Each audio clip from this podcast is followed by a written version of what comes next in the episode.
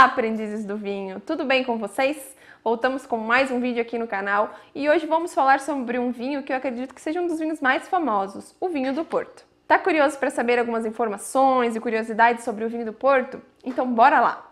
Mas antes disso, não esquece de curtir esse vídeo, ativar o sininho das notificações e se inscrever no nosso canal. E vamos ao vinho do Porto! Opa! Pão e vinho sobre a mesa. Comecemos então pela história.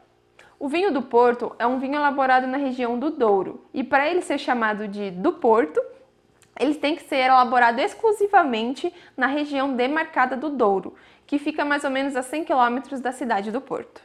Inclusive, o vinho do Porto é uma denominação de origem, então para ele ser elaborado, ele precisa seguir algumas regras na sua produção. A região do Douro, inclusive, é a terceira denominação de origem protegida mais antiga do mundo, datada do ano de 1756. Pois bem, a vitivinicultura do Douro tem muitos anos de história, tendo documentos, te testemunhas, descobertas arqueológicas que comprovam essa cultura da vitivinicultura dessa região. O surgimento do vinho do Douro inicia mais ou menos no final do século 17 quando o vinho português passa a competir com o vinho francês, que era considerado o vinho de maior qualidade na época. Devido a alguns embates que aconteciam entre França e Inglaterra, o vinho português conseguiu se firmar no mercado. Ele passou a ser exportado para a Inglaterra e se tornar um vinho cobiçado, tendo uma crescente na sua comercialização e também aumentando o número de consumidores e apreciadores dessa bebida. Em 1703 foi assinado entre Portugal e Reino Unido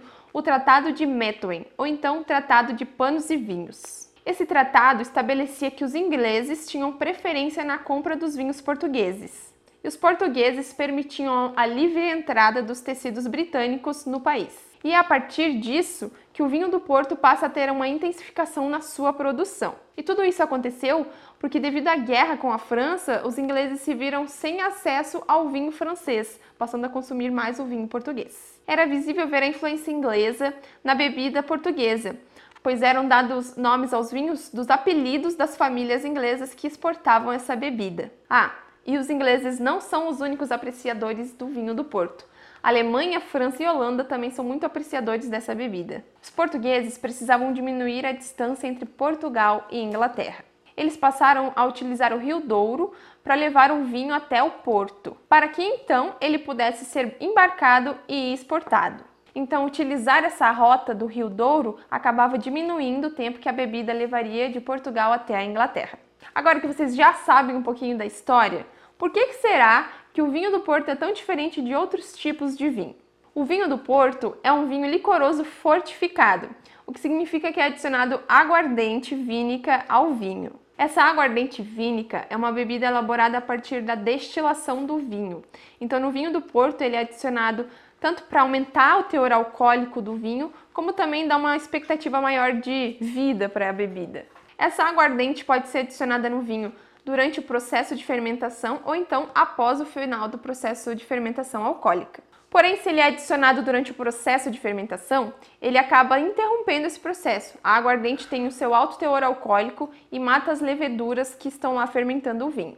O momento em que essa fermentação é interrompida vai depender da escolha do enólogo e vai definir a doçura do vinho do Porto. Essas graduações de doçura variam a quantidade de gramas de açúcar por litro. Por exemplo, o extra seco tem até 40 gramas por litro de açúcar. Já o seco tem entre 40 e 65 gramas por litro. Engana-se também quem pensa que o vinho do Porto é apenas tinto. Existem opções de vinho do Porto branco e rosé.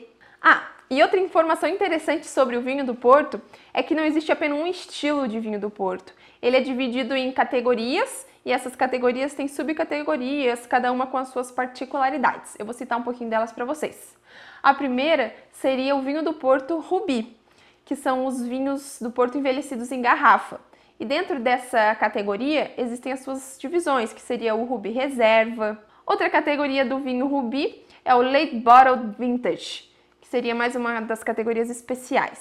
Tem também a categoria Crusted, vinho do Porto Vintage e segue depois para outra categoria que também tem as suas subcategorias, que seria o vinho do Porto Town, que aí já são os vinhos do Porto envelhecidos em barricas. A categoria Porto Town ela também tem as suas subdivisões. Seria primeiro a Porto Town com indicação de idade, podendo ser de 10, 20, 30 ou 40 anos. Isso vai indicar a capacidade de envelhecimento desse vinho do Porto. A categoria Town também tem o Town Reserva, o Porto Colheita e depois segue para os vinhos do Porto Branco, que também tem as suas subcategorias, sendo reserva branco, o branco com indicações de idade também de 10, 20, 30 e 40 anos e o colheita branco.